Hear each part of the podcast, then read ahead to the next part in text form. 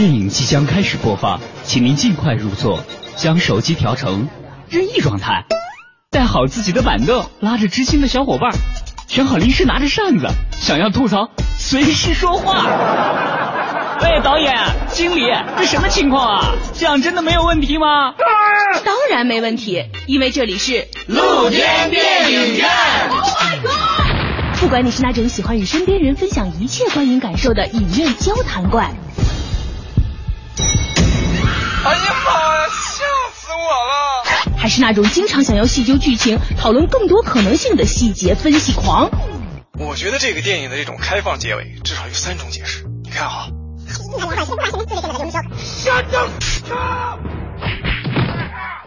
又或者你是那种想要去看电影，但是不知道哪些好看的呆萌天真戏。嗯，都有什么好看的电影啊？好看，好看，好看，好看的电影。哼，多了。在这里，你都能找到那个属于自己的观影节奏，说看就看，放松惬意，分享电影，畅谈心声。露天电影院，我们不仅给你带来好看的电影，更会向你展示电影背后更多精彩的故事。完成工作室电影派第三季露天电影院，现在正式播出。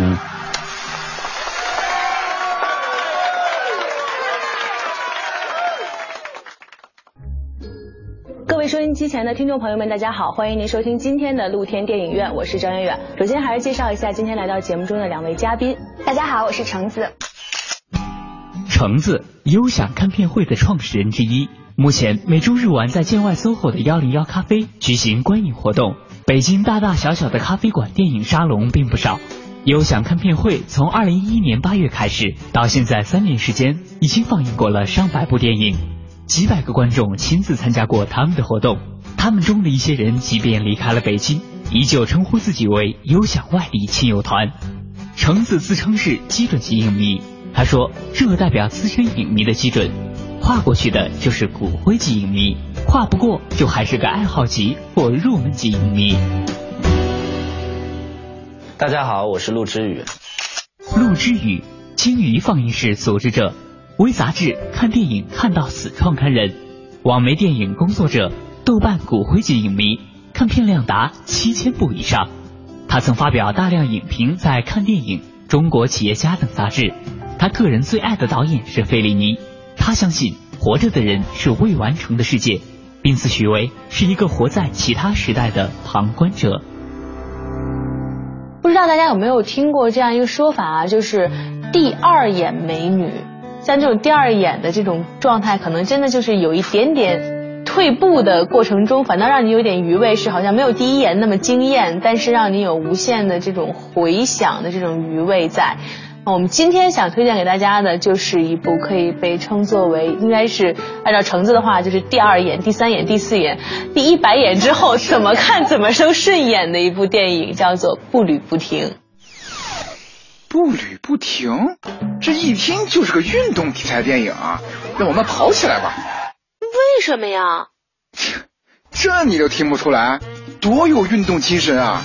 步履不停，一直向前。什么马拉松啊，铁人三项啊，横穿沙漠呀，这不都是一句话的事吗？别停脚，向前吧，少年！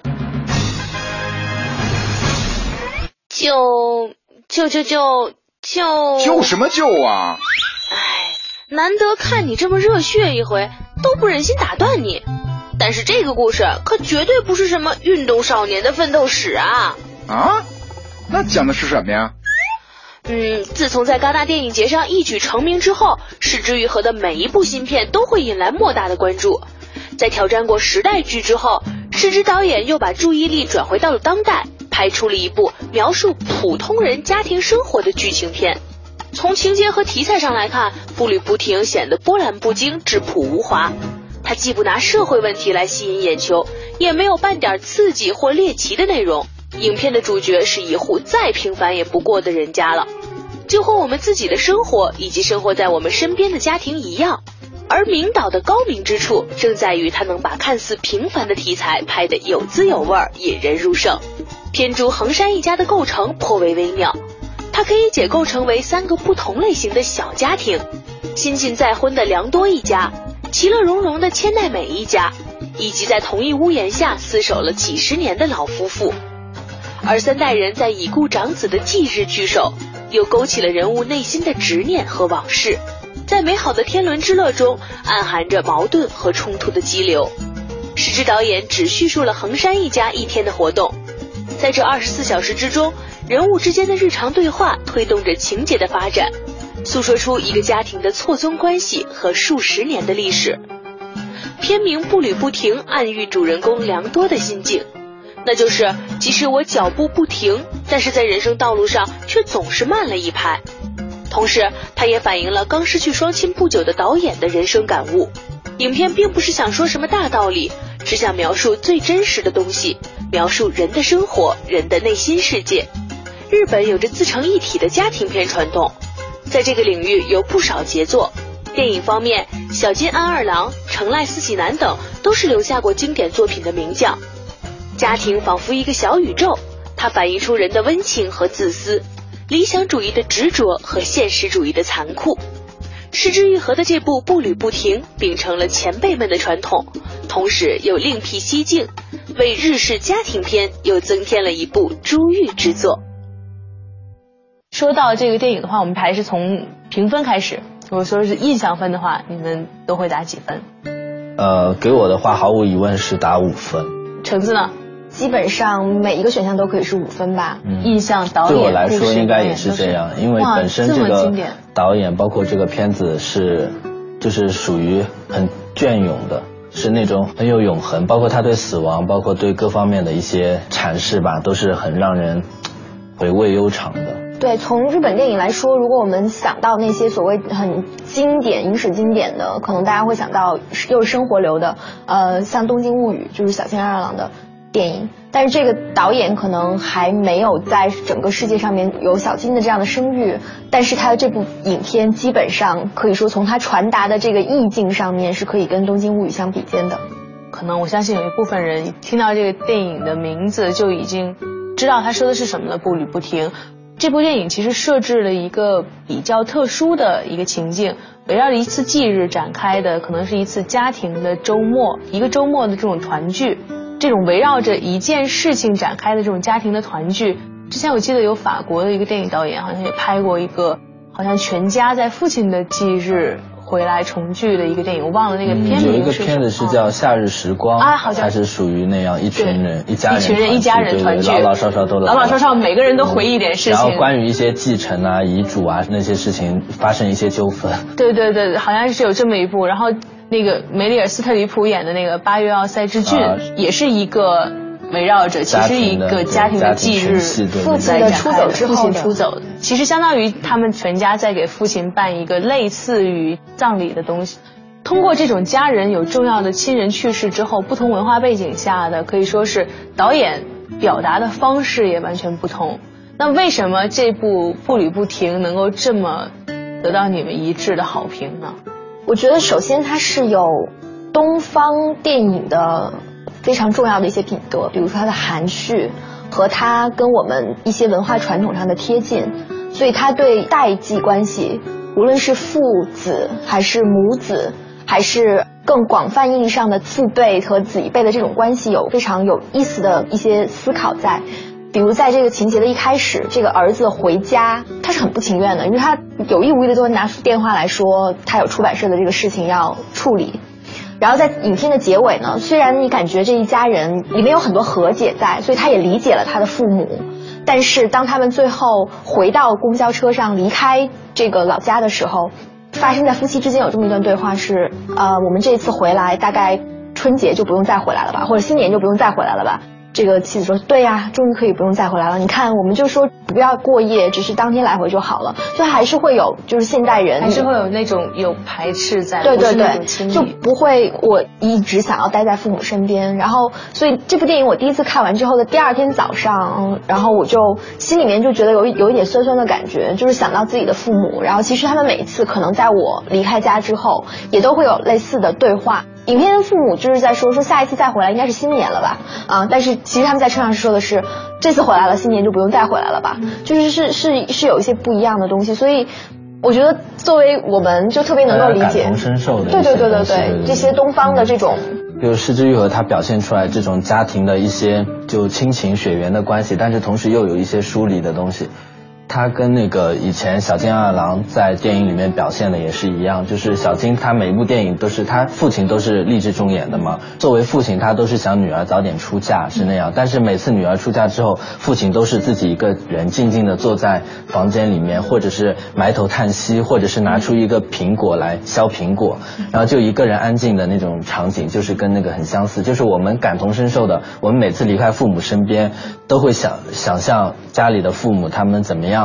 在那种环境下，就是他们生活一直在继续，但是他们没有儿女在身边，他们有一定的孤独的情感。对。如果我们说介绍这个电影，第一个关键词那就是含蓄。对，属于东方美学。我们想起什么东方美学，什么禅意、含蓄，然后包括我们其实中国画里面什么留白，然后这些东西都在了。其实对于就是真正那种情绪上的张力的话，我相信可能大家如果这么说的话，那个咱们刚刚说那个法国电影的故事，它好像其实也还是挺温温的，像温水的那种。对，《夏日时光》这个片子还是有一些背景的，比如说那导演大家应该会比较熟悉，因为这个导演叫阿萨亚斯。然后他是张曼玉的前夫，他的片子大家应该比较熟悉，是偏向于比较有一定生活流的气息，但是同时又偏向散文，就有点诗的，就觉得有点生活流，又有点意识流。我个人啊，觉得对这种欧洲，比如这种文艺的电影，就怕它的那个意识流，就是如果真的是有一个东西，哪怕你留白都无所谓，但是我很担心那种像流水一样过去，就是我很害怕没有主线的东西，但是他自己又会有这部电影完全完全不会，我觉得它它有东方电影里面的第一，它跟你的 DNA，我觉得是有一些类似之处的，所以你完全不会像在你看一些比如说欧洲的文艺片。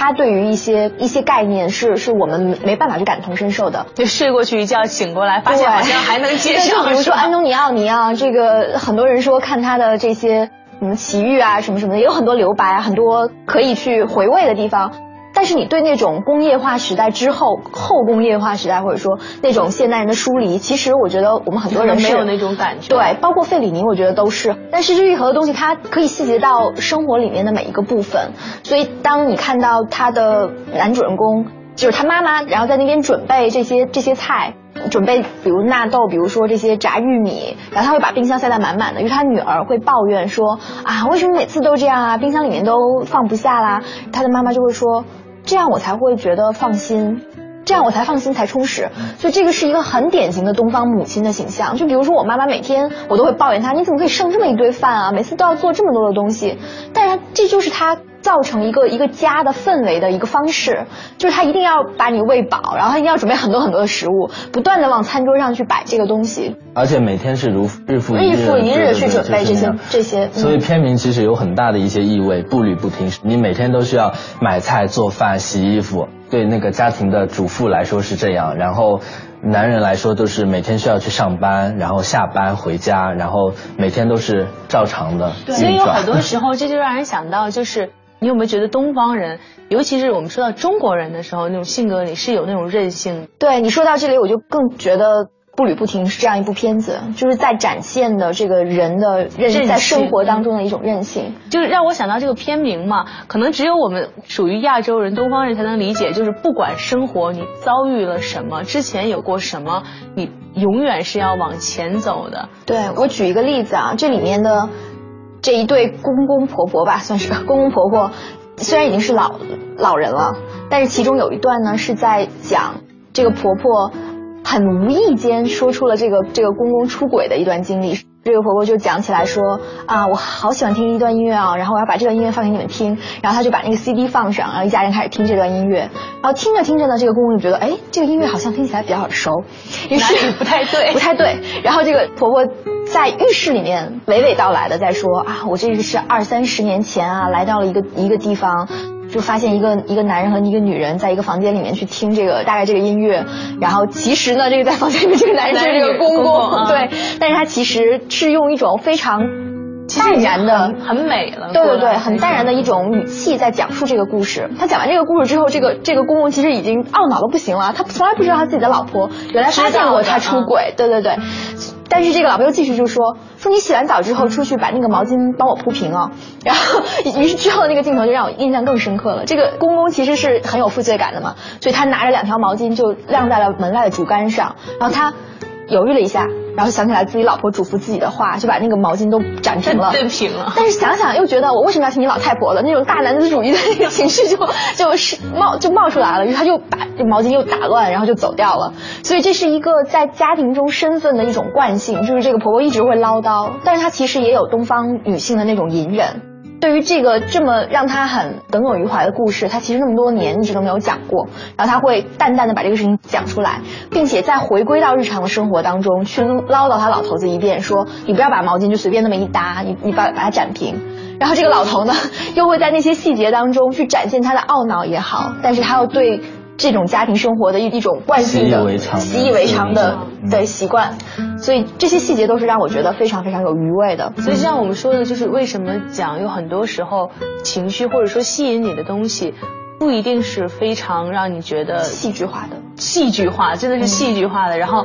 有的时候这种含蓄的东西。让你觉得，但其实这一场戏其实可以处理的比较有戏剧化，但是他可能就淡淡的带过。比如因为我想到，比如如果是让你处理，怎么会有更有戏剧化？因为我想到刚刚他讲这个的时候，我就想到李安的那个《饮食男女》，《饮食男女》里面就是最后那个悬念的，就是意料之外的悬念揭晓，就是他父亲其实不是跟个年纪跟他相当的，对年纪相当的人谈恋爱，而是跟那个那个他的女儿，就是跟那个。算算是那个，就是像是大家就算是黄昏恋，算是算是那样的，给大家一种特别意料之外的东西。它其实是很有戏剧张力的，而且也是李安的那种就家庭三部曲里面比较父亲三部曲吧，父亲三部曲里面比较有有章法的一个手段。然后因为在其他两部里面也是这样，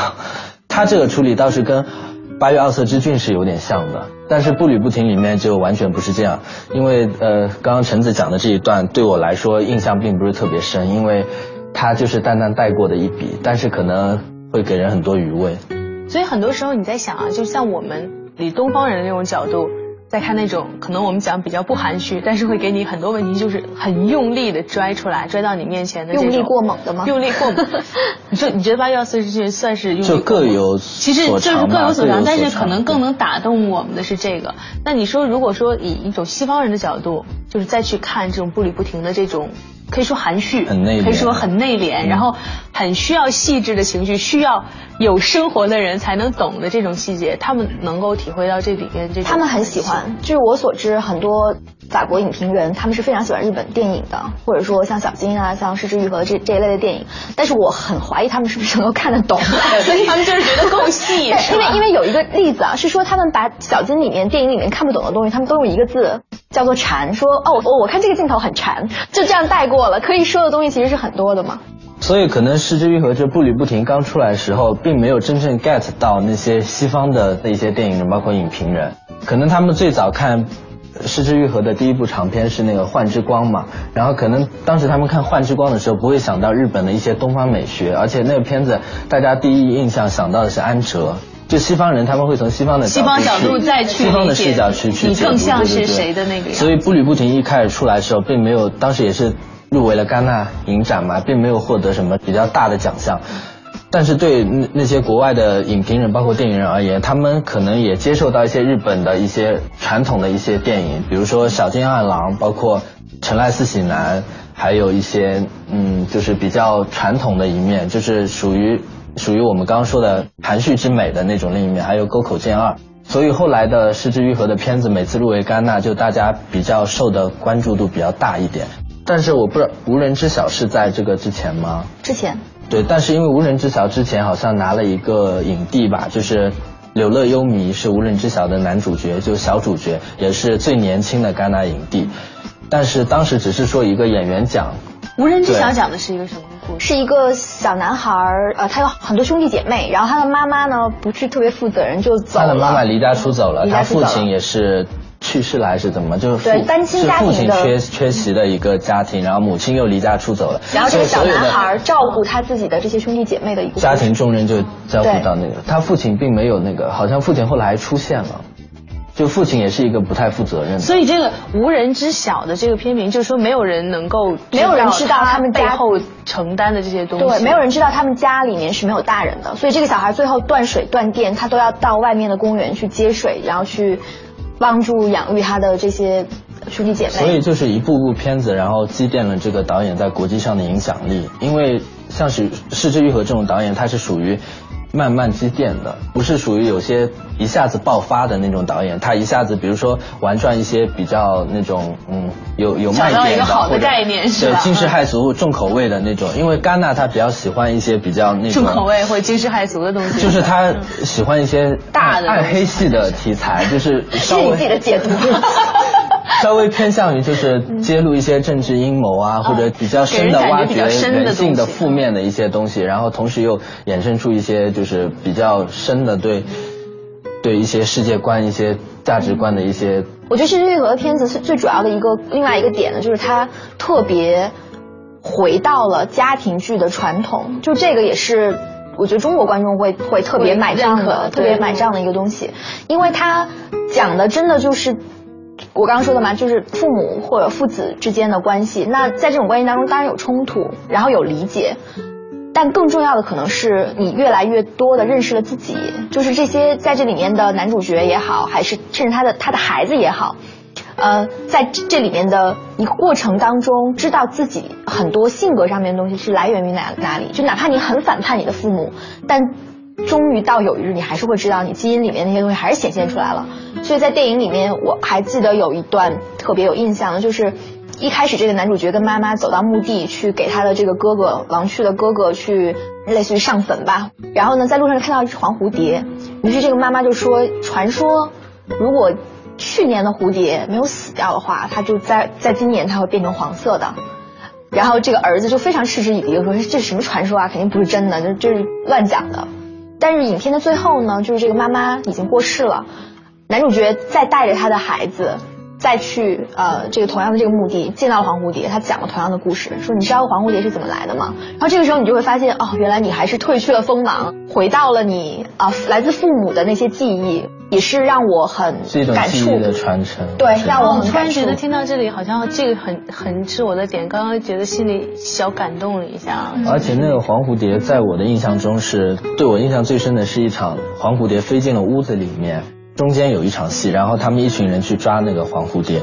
在母亲眼里，可能那个黄蝴蝶它是有一些灵魂的，对，有一些灵魂是属于他死去的那个儿子，死去的儿子又回来了。而且这也是东方的一些，就是有有一些有有关于灵魂永存或者这种重生的这种关系融入在这里面的。而且这个场景也让我想到希腊的呃安哲，安哲他的片子里面，他是有一部片子叫《养蜂人》，《养蜂人》里面是那个老父亲在送他女儿出嫁的时候，也是女儿出嫁，出嫁的时候里面屋子里飞进了一只鸟，这只鸟可能。跟这个《失失之愈合》这片子里面不太一样，它可能是象征着自由，或者对那个老人来说，它是有一些希腊式的一些一些隐喻在里面的。所以在安哲的《养蜂人》里面，呃，就是一只鸟闯进屋子，跟那个《步履不停》里面的黄蝴蝶闯进屋子是很相似的。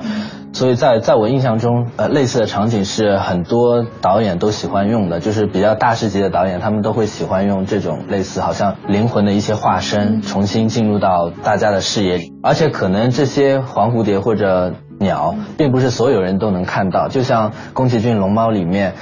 呃，那些就是古灵精怪的东西，只有孩子的眼睛可以看到，就是他需要有一种触灵的东西在里面。我觉得其实这是一种挺童话式的，然后理想化的，把一件事情可能表达的。更加梦幻，就是把正常的，就是你你用真实的话，也许说不出的那种主角的希望也好，或者说是挣扎也好，其实都在里面。对，它就属于我比较喜欢的那种，因为它平淡的现实生活中穿插一点很小的一些魔幻色彩的东西。而且在我们日常生活中也是有电影化的场面，比如说我们某一时刻发现这一时刻是跟以前以往是经历过的，或者是呃偶尔会出现一些幻听的 幻象在在你的生活中，对对对。您正在收听的是凡尘工作室电影派第三季露天电影院，精彩正在继续。number one would always I thought I would be what I wanted to be. I thought that I could build on life's sinking sand, but I can't even walk without you holding my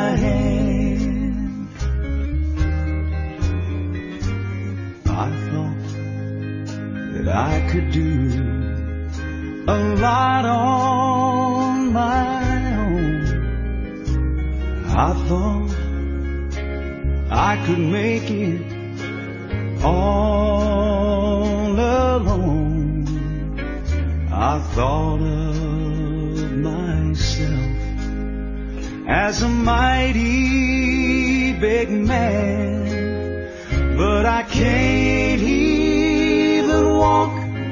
without you holding my hand. No, I can't even walk without you holding my hand. The mountains too high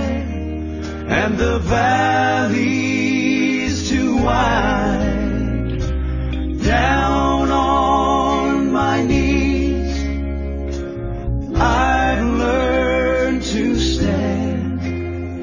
Lord, I can't even walk without you holding my hand. I think that I'll make Jesus my all and all when I'm in trouble. On his name I'll call. If I don't trust in him, I'd be less than a man. Lord, I can't even walk without you holding my hand. 烦闷的夏天，蝉鸣似乎已经无处寻觅。回忆那些曾经与我们相伴的片段，会不会有这样的场景浮现？多可爱的雪孩子！儿时的电影院，那段嬉戏追逐的时光，那年蒲扇摇曳着的夏天，以及那段似曾相识的片段。等一下，这几秒他会送我回家吗？露天电影院，我们在回忆的光景中找寻那个那个不曾消失的夏天。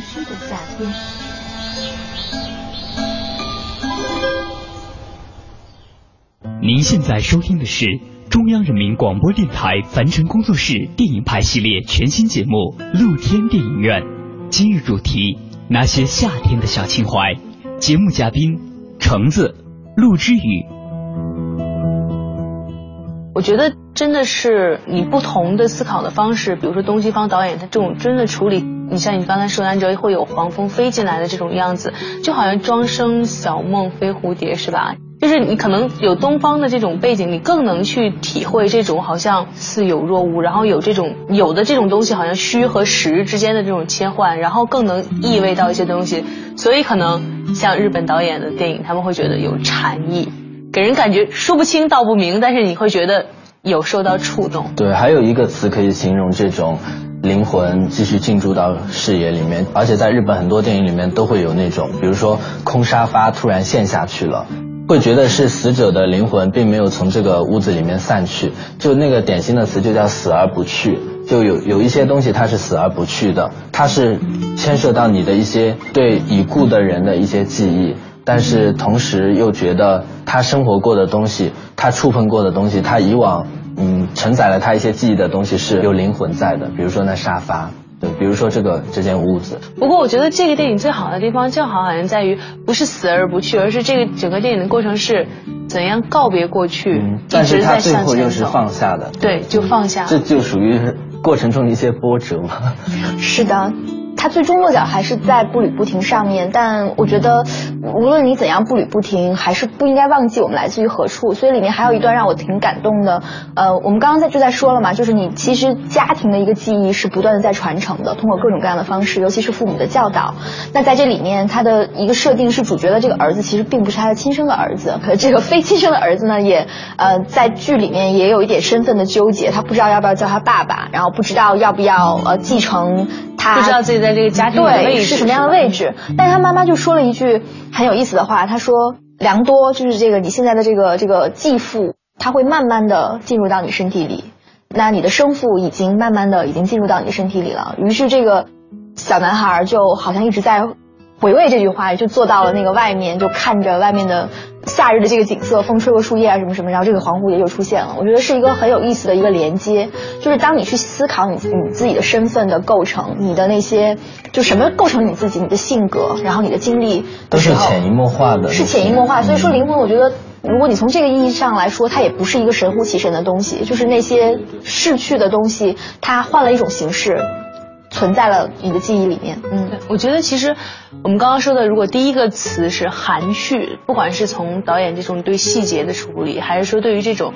情怀，这种对于逝去的告别这种情怀的处理很含蓄的话，那第二个词肯定就是家庭了。我觉得其实，在家庭上面，可能也是更能勾起像东西方文化差异。可能即使是比如说像我们之前说法国的那电影。对于西方人来说，可能家庭的观念与父母的联系虽然亲密，但是并不是一个很紧密的状态。到了一定阶段，就算是像日本这种，可能现在自己国内就有很多压力在，有很多这种东西在，可能似乎好像已经没有我们这种家庭成分这么紧密。但他的这个小的家庭里，好像只有日本家庭会有。父亲一回家，然后妻子会带着孩子在一起，爸爸辛苦了，爸爸回家很辛苦，这种让你会觉得真的是一家之主，有这种很紧密的这种家庭联系在的地方，你才能理解好像父亲在家庭里的位置，以及全家这种很紧密的关系。就算是有一些矛盾，但是也是一个很紧密的家庭。对，而且在日本，他们至少在电影这一方面，家庭伦理片是属于日本的一个。一大主体类型，对对对，主体类型的一些片子，《失之愈愈合》算是就是新千年一些日本导演里面的领头人物。然后像之前呃，我刚刚也提到了小津安郎，包括陈赖斯喜男，他们也是以往的日本老电影里面的典型的代表。其实你有没有觉得，就是日本电影里面那种，即使这个片子是在说爱情的，或者说一些日剧里面，包括说饮食的，然后怎么样用心做食品的，里面父亲的角色在这个家庭里面都很妙，就是他永远是一个说话不多，但是在这个家庭里面给每一个人，就像刚刚橙子说的。慢慢融入到每一个人的血液里，你可能之前并不认可，然后最后还要像他的那个方式去做，慢慢去理解他，让我有点想起入殓师，好像是他其实可能一直对自己的父亲有点排斥，有点痛恨，但当自己父亲真正在临终之前，他看到的时候，好像又能理解所有父亲对自己做过的事情。其实好像这种情怀还挺纠结矛盾的。对，你是通过死亡的方式告别父亲的同时，其实你是身上继承了父亲的血液在身上的。所以像失之愈合他最新的一部片子叫《如父如子》，这个片子从片名大家就能听到听出来如父如子。对，他是讲一个孩子因为小时候出生的时候。互相报错了，然后造成了就是两个家庭养了对方的孩子，属于那样。但是到最后他们还是挺烂俗的情节，但是狗血。我刚刚也觉得好狗血的一个情节。但是在失之愈合笔下就变得真的很不一样。他就是以以一种很平静的方式，平静的手笔来表现这样一个很听似很琼瑶剧的一个。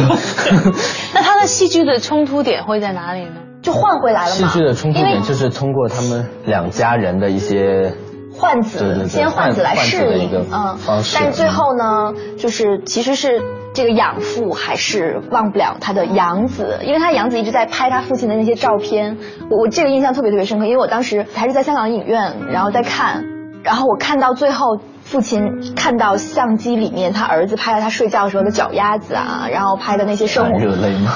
不是眼含热泪，我就喷涌而出啊！然后，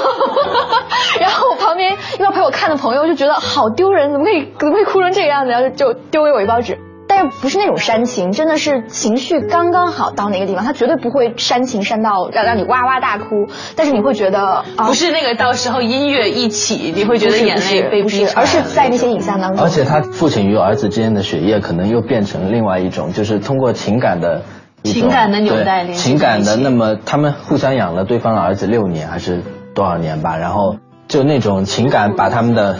凝结在一起的一些东西，可能有时候比血液还更重要。对，所以它是现代家庭的另外一种反思嘛。因为如果我们只看就是这种东方式电影，强调家庭，强调血缘，但是在现在，你很多人与人之间的关系可能又不是纯血缘的，所以它也是在反思现代社会的一些转变。包括人人与人之间情感究竟是靠这种血缘的东西连接在一起的，还是真正相处时的这种感情？其实我就在想啊，其实有的时候人在想的一件事情，如果没有想明白之前，他好像真的会一直在想，一直在琢磨这件事情该怎么表示。其实你看这个如父如子的这个，如果真的说出来，跟《黄蝴蝶》里面说的，就是当小孩在思考这个问题，如蝴蝶飞过来，他在思索你怎么样把，就好像养父的这种东西一点一点融入到你的血液里。然后和你真正的你血液里的东西又融合在一起，其实他好像在想的是，真的是一直是差不多的那一件事情。嗯，而且他我觉得不一般的地方在于这个导演他最后落脚到步履不停，就是有这些家家庭里面的纽带，有这些千丝万缕斩不断的关系，但是对于生活如何继续生活这件事情，他其实是有有给一个很有力的主题在这里边的，就是步履不停。我觉得真的变成一杯温开水了。所以我记得就是去年还前年日本他。们呃寻找一个这些年日本这个民族最重要的一个字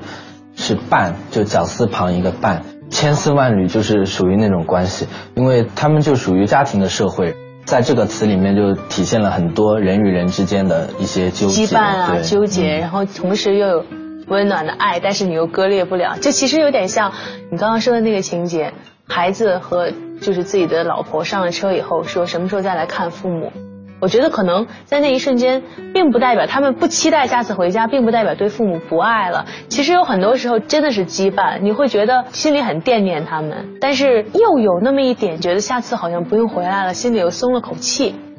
这种感觉好像也是挺难解释的。我觉得在日本电影里面有这样两个人生阶段或者人生状态是。频繁出现的一个主题吧，比如说《成濑四喜男》，他很多电影里面，比如《乱云浮云》里面，经常会讲一个女性形象受生活的羁绊，然后各种各样遭遇一些困难，但是她也很坚强，然后在这些漩涡里面挣扎着出来。那这种基本上都是属于在生活中挣扎的一种状态，这也是很常态的一种表达。但是在这部里面，导演他指出来一个意思是，很多是你你要如何走出一些牵绊，而继续你的生活。这个在影片的一开头和和最结尾是是非常强烈的意象，就是他们需要过一条马路，然后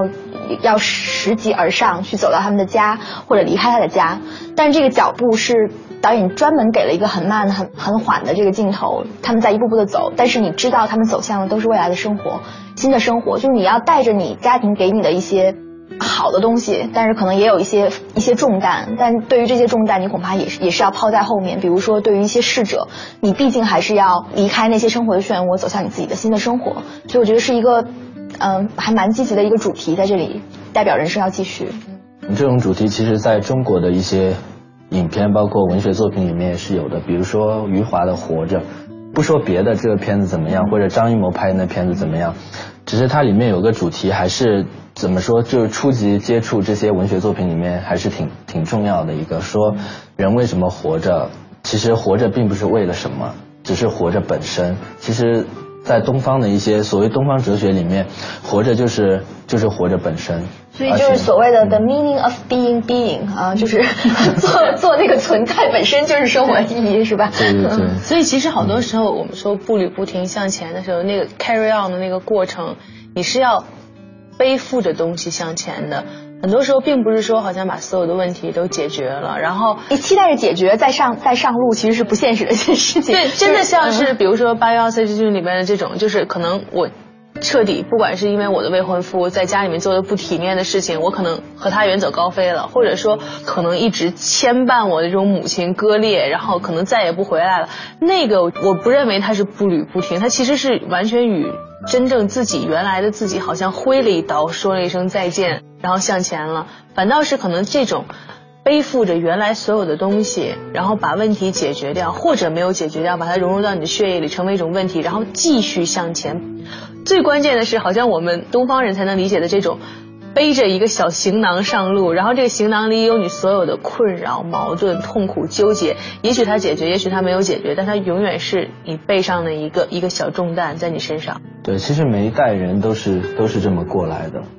大家都会，每一代人都觉得自己的问题，步履不停，对这个道理大家都是知道的。对，但重点就是这部影片可能给了我们对于这个生活认识本身的以外的一些余味，所以当你看着那一对老老妇人走在这个台阶上的时候，你真的会想起你自己的父母，然后你会想想起你自己面对生活时候的一些态度，嗯，所以这些镜头语言真的是非常值得一再去观看，然后每次看都会有不一样的感觉。所以给你们如果说。最后用一句话来形容的话，这部电影给你们最大的启发或者最大的感动在哪里？一种生生不息的力量，对，就是你要继续向前，生活继续向前的力量。嗯，对我来说，嗯，因为我之前看过阿巴斯的一个片子，就是叫《深深长流》，其实也是差不多的这样一个词，可以来形容。所以，如果在这样一个夏季，你希望让这么一份有一点温暖、有一点温情、属于家庭又属于人生成长的片子来温暖你的心灵，来为你解释一些生活中也许你无法去面对，或者说你希望以一种全新的角度去看待的问题，那么不妨来看一看这部拍摄于二零零八年的电影《步履不停》。也希望你看完这部电影之后，能拥有那种带着所有的问题继续上路的勇气和心情。我们下期再见。在明天的节目中，您将听到以下精彩内容。凡是我相信看过《托斯卡纳艳阳下》的人都会用一个词，不管是从色调上还是从故事上，真的是一个很艳丽、一个很明艳的故事。它有一些一些黑色的暗流在里面，就是人物内心的一些不安或者什么在里面，但是整体就是给我感觉阳光满满的。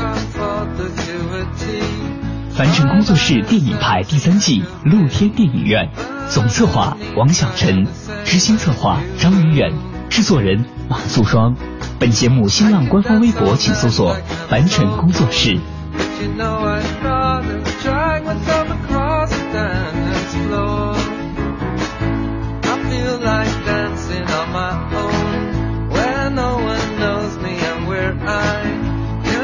Just by the way I look.